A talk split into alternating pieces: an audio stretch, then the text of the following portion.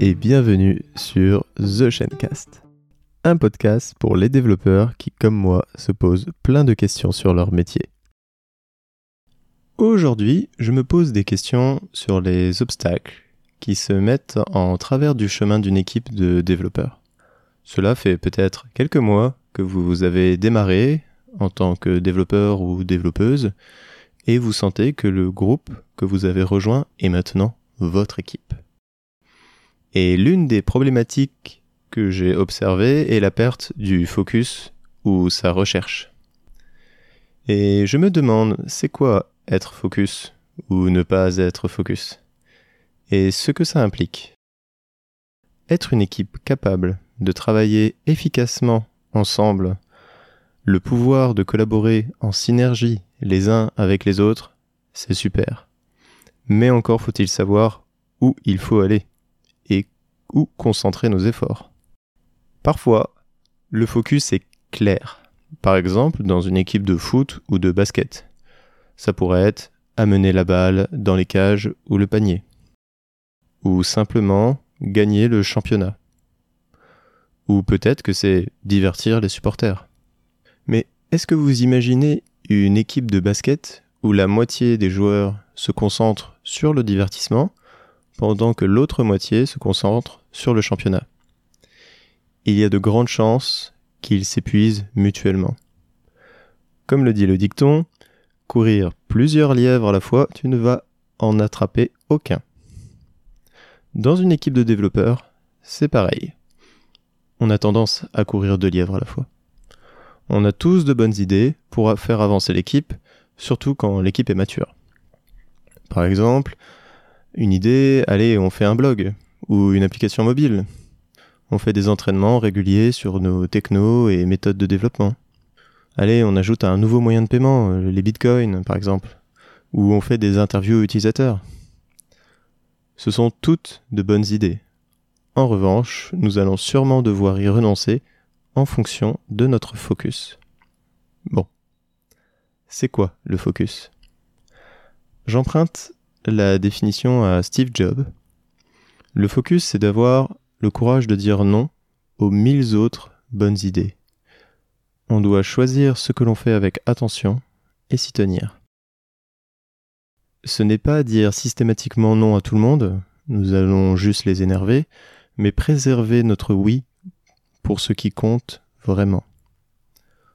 Pour faire simple, dire oui, ça revient à dire non à ce que vous êtes en train de faire. Pour préserver mon focus, j'utilise le quadrant d'Eisenhower qui se divise en quatre parties. Premier quadrant, les tâches urgentes et importantes, généralement que je limite à une tâche. Deuxième quadrant, pas urgent et important. Ce sont des tâches que je vais planifier. Troisième quadrant, urgent et pas important. Ce sont des tâches que je vais chercher à déléguer. Et enfin le dernier, peu urgent et pas important. Potentiellement je vais les oublier ou simplement dire non à ces tâches-là et surtout expliquer pourquoi. Par exemple, j'estime que faire une revue de code, c'est urgent et important.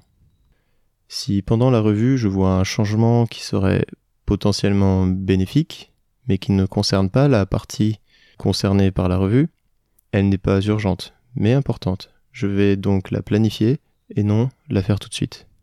À la fin de la journée, je m'attends à ce qu'il n'y ait plus de revue de code en attente. Ça, c'est vraiment important. Si entre-temps on m'appelle pour une demande euh, ni urgente ni importante, je pourrais leur dire que non, je suis concentré sur la revue, euh, je ne vais pas pouvoir répondre à ta requête. En tant qu'équipe, c'est aussi la même chose. Choisissez avec attention ce que vous allez faire, idéalement un focus urgent et important, et une fois le focus clair, vous avez enfin le pouvoir de dire non aux autres demandes et surtout à vous-même. Pour toutes les autres bonnes idées, demandez-vous systématiquement pourquoi. Un blog, pourquoi Interview utilisateur, pourquoi La première tâche d'un groupe qui est devenu une équipe est donc de trouver son focus. Mais c'est plus simple à dire que faire. Pour trouver son focus, généralement, il convient de prendre du recul sur nos actions et comprendre la posture de notre équipe au sein de l'entreprise. Pour ça, nous allons étudier ce que j'appelle un flux de valeur. Le flux de valeur, ce sont les étapes qui convertissent notre matière première en produit fini. Chez nous, dans la conception logicielle, on retrouve la matière qui est le besoin ou la problématique. Ensuite, les étapes qui sont généralement la partie design, la partie conception et la partie déploiement, qui donnent un produit fini qui est généralement une solution au besoin ou la problématique. Je donne un exemple. Un comptable ou une comptable a besoin d'importer un fichier CSV dans une base de données pour effectuer un traitement. Très bien. Partie design, on va décider de proposer une solution web. Donc, on conçoit une page web qui reçoit en entrée le fichier CSV et ensuite on déploie cette page pour qu'elle soit utilisée par le service comptable. Ça fonctionne et tout le monde est satisfait. Mais c'était le premier piège. Et ouais, ce besoin ou cette problématique, c'était en fait une solution d'un autre flux de valeur et non la problématique. Bon, on fait comme on a dit, et on prend du recul et on remonte le flux. On s'aperçoit que le fichier CSV provient de l'agrégation de différents fournisseurs de paiement, par exemple comme Stripe ou PayPal, et la problématique ou le besoin change et devient récupérer les flux financiers pour exécuter le traitement. Et la solution finale ne sera peut-être pas les CSV, avec une page web, mais peut-être une récupération automatique via des API. Et là, tout le monde est encore plus satisfait. Si je reprends l'analogie du basket, vous venez pas de mettre un panier, mais une dizaine de paniers. Premier piège, dissocier les solutions déguisées en besoins et bien remonter la chaîne pour être focus sur une problématique et non une solution, qui peut être sous-optimale ou moins impactante. Bon, vous avez votre focus sur une problématique et c'est déjà bien. Votre action va avoir un vrai impact. C'est à ce moment que l'on va s'intéresser à améliorer en continu notre flux de valeur pour apporter le plus efficacement possible de la valeur à notre client. Donc, focus client, check. Maintenant, c'est le focus sur l'excellence opérationnelle et technique pour avoir un flux de valeur aux petits oignons. Et pour ça, nous allons utiliser la théorie des contraintes. Et les hypothèses sont Petite 1. La cadence maximum d'un processus de production est limitée par l'opération la plus lente du processus. Petit 2. Tout processus contient au moins un goulot d'étranglement, ou bottleneck en anglais. Petit 3. Toute amélioration faite hors de la contrainte sera perdue tant que le goulot d'étranglement ne sera pas résorbé. Si on reprend notre flux de valeur, récupération de besoins, design, conception, déploiement.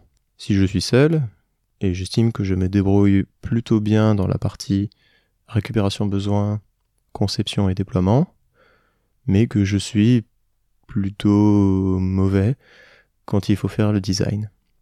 C'est simple, mon facteur limitant sera le design. M'améliorer sur le déploiement ne va pas avoir un grand impact sur mon processus. Surtout si je passe une semaine à faire un wireframe. Du coup, première étape, identifier la contrainte. C'est fait, c'est la partie design. Étape 2. Maximiser la contrainte, c'est-à-dire le temps que je vais y allouer.